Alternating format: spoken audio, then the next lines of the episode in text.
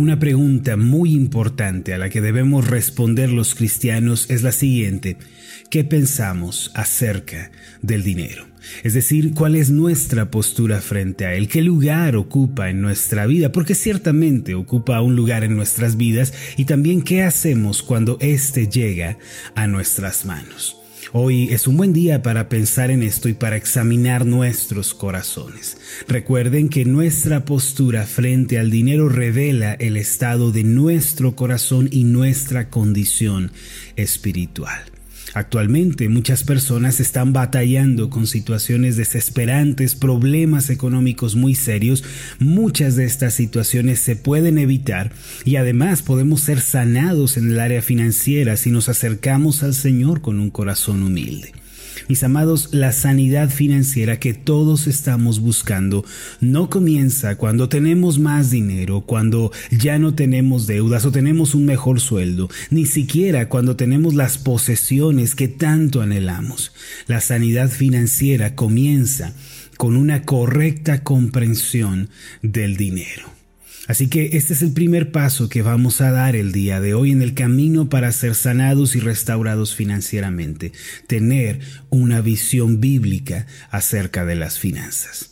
Ahora, para ayudarnos a tener un entendimiento claro de lo anterior, el Señor Jesús dijo en Mateo capítulo 6 versículos 19 al 21 lo siguiente, No os hagáis tesoros en la tierra donde la polilla y el orín o el óxido corrompen, y donde ladrones minan y hurtan, sino haceos tesoros en el cielo donde ni la polilla ni el orín corrompen, y donde ladrones no minan ni hurtan, porque donde esté vuestro tesoro, allí estará también vuestro corazón.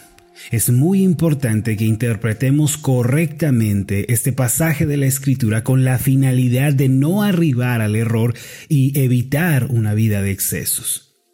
Lo que el Señor está indicando aquí no es que no tengamos ninguna clase de posesión material, ni está señalando que no debamos esforzarnos por tener nuestras propias cosas.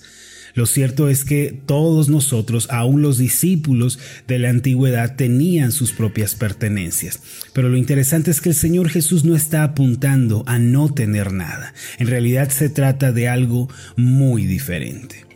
Los tesoros en la tierra aquí mencionados se refieren a las cosas materiales y a veces también a las cosas intangibles donde una persona puede hallar su mayor felicidad y espera que su gozo y su satisfacción estén en estas cosas. Es eh, las cosas materiales donde una persona pone su seguridad. Básicamente el Señor está diciendo que no hagamos de las cosas que se ven, cosas que son temporales y se desgastan, nuestro tesoro y que no dediquemos a ellas nuestro amor y nuestros afectos más profundos. Es bueno desde luego que uno pueda tener su propio techo, que pueda tener sus propias cosas, qué bueno, pero estas no deben constituir la esperanza y la felicidad de los hijos de Dios. El error fundamental al que se refiere el Señor es elegir como recompensa lo que se queda en este mundo, lo que se desgasta y perece. En lugar de ello, Él nos invita a tener por riqueza y tesoro las cosas celestiales y eternas. Amados, Cristo no quiere dejar nuestras manos sin tesoro o sin riqueza. Más bien, Él quiere enseñarnos a escoger el mejor de los tesoros y la mejor de las riquezas. Por lo tanto, no tengamos como mejores y más valiosas las cosas de esta vida, sino que tengamos los ojos puestos en la gloria venidera. Segunda de Corintios capítulo 4 versículo 18 dice así, no mirando nosotros las cosas que se ven, sino las que no se ven pues las cosas que se ven son temporales, pero las que no se ven son eternas. Esto quiere decir que nuestros ojos, así como nuestro corazón, deben estar fijos en la gloria eterna de Jesucristo a la cual estamos aspirando los creyentes. Además de esto, el Señor Jesús nos da una buena razón para no abrazar como tesoros las cosas de esta vida, al decirnos que éstas están expuestas al deterioro y a ser arrebatadas por los ladrones.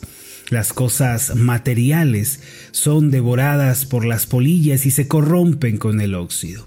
Además pueden ser saqueadas por los ladrones o por los infortunios de la vida. Los tesoros de este mundo tienen dentro de sí una ley que no puede ser cambiada, mis amados. Es la siguiente.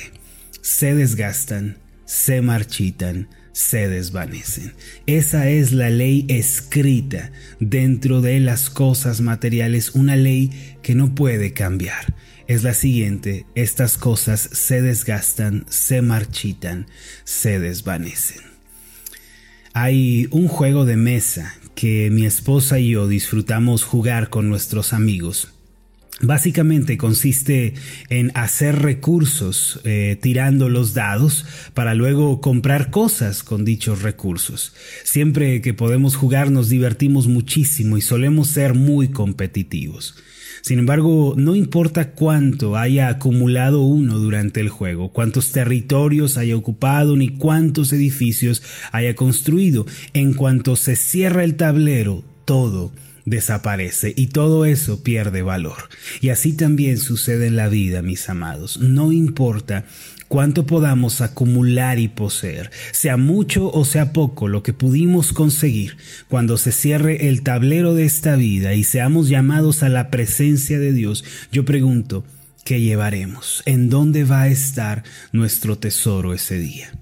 Después de que la capilla de la iglesia donde predicaba el pastor Dwight de Moody se quemara y fuera reducida a cenizas en el gran incendio de Chicago, un periodista se acercó y le preguntó por qué estaba tan tranquilo ante esta pérdida tan grande.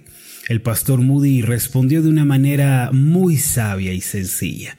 Él dijo lo siguiente, si el tesoro de un hombre puede serle arrebatado por un ladrón o por el fuego, en realidad lo que tiene ese hombre no es un tesoro, sino paja y acerrín.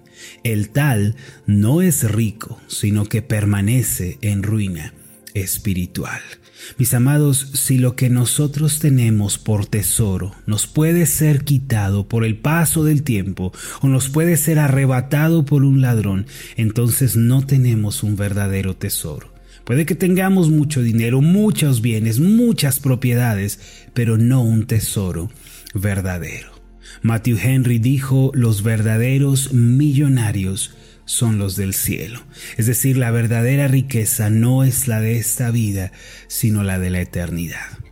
Amados, Dios nos da las cosas de esta vida para que las disfrutemos y es desde luego una bendición enorme poder prosperar, vivir cómodamente. Qué bendición cuando alguno de nosotros puede tener estas cosas. Sin embargo, nuestras riquezas, nuestros tesoros, así como nuestra satisfacción, no deben estar anclados a esta vida si su gozo, si su paz, si su esperanza le puede ser arrebatada por un hombre, le puede ser quitada con el paso del tiempo o el fuego la puede destruir, entonces lo que usted tiene es una vanidad, no la verdadera riqueza de los cielos.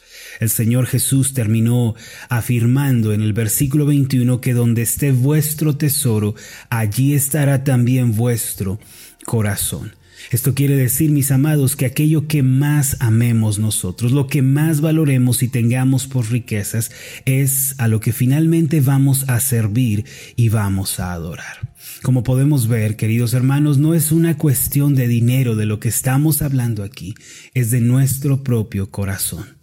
El dinero en sí no es bueno ni malo, es moralmente neutral, podemos decir, pero lo que pensemos de él revelará la condición de nuestra alma. El primer paso que debemos dar para ser sanos financieramente es tener una visión correcta del dinero. El problema no está en él, ni en la cantidad que uno pueda tener. Miren, uno puede ser avaro con 100 pesos y lo puede ser con 100 mil pesos. La avaricia no respeta la cantidad, sino que es una actitud del corazón. Por eso de lo que estamos hablando en primera instancia no es de la cantidad o de las cosas que se tienen, sino del corazón. El problema yace allí y en el alma del hombre. Una persona sana financieramente no es la que tiene mucho dinero ni muchas propiedades, sino la persona que poseyendo poco o mucho tiene sus ojos puestos en Jesucristo y su satisfacción y gozo está en los cielos. Si queremos ser sanados en el área financiera, como estaremos aprendiendo durante esta semana, primero debemos resolver este gran conflicto en donde está nuestro tesoro. No es posible ser restaurados en el ámbito financiero a menos que aceptemos las palabras del Señor Jesús, porque donde está vuestro tesoro, allí estará también vuestro corazón. No te hagas tesoros en la tierra, no pongas tu seguridad, tu confianza, tu afecto en las cosas de esta vida, más bien contempla la eternidad, acuérdate que estamos de camino al cielo y que lo más valioso, lo verdaderamente importante es lo eterno. Es esa nuestra verdadera riqueza, no la de esta vida. Nuestra gloria, nuestra riqueza y nuestro tesoro es que un día veremos cara a cara al Hijo de Dios, estaremos con Él para siempre, habitaremos en su propia presencia y nadie nos podrá separar de su lado. Esa es la verdadera riqueza, ese es el verdadero tesoro. Vamos a hacer una oración. Señor Jesús, gracias por no dejarnos en confusión, en oscuridad con relación a este tema tan importante. Gracias porque en tu palabra tú nos enseñas el camino que debemos seguir en esta vida. Nos dices que nuestro tesoro, nuestra satisfacción, nuestra seguridad no debe estar puesta en las cosas de esta vida, cosas que se destruyen con el tiempo, cosas que se desgastan y que los hombres pueden arrebatar sino que nos señalas la verdadera riqueza, el verdadero tesoro que está en los cielos junto a ti. Ayúdanos el día de hoy, Señor, para que pasemos de la seguridad, del amor y de la esperanza de las cosas materiales a la esperanza y a la seguridad de nuestro tesoro en los cielos que eres tú, Señor. Abre nuestros ojos. Sabemos, Señor, que este cambio no puede ser hecho con las fuerzas del hombre. Tiene que ser una obra milagrosa de tu gracia que se lleva a cabo en nuestro corazón. Hoy sabemos lo que tú piensas del dinero, de las riquezas, de las cosas materiales. Sabemos, Señor, que nos las has dado para que las usemos sabiamente, las administremos, pero no nos fueron dadas para poner en ellas nuestra seguridad, nuestra confianza y nuestro gozo. Así que ayúdanos, Señor. Ayúdanos a salir de este camino y a entrar en tu camino, Señor, a vivir como tú quieres que vivamos. En el nombre de Jesús. Amén y amén.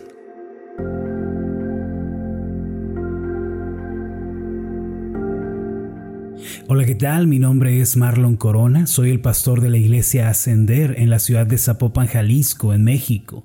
Le agradezco mucho por haberme seguido con esta meditación.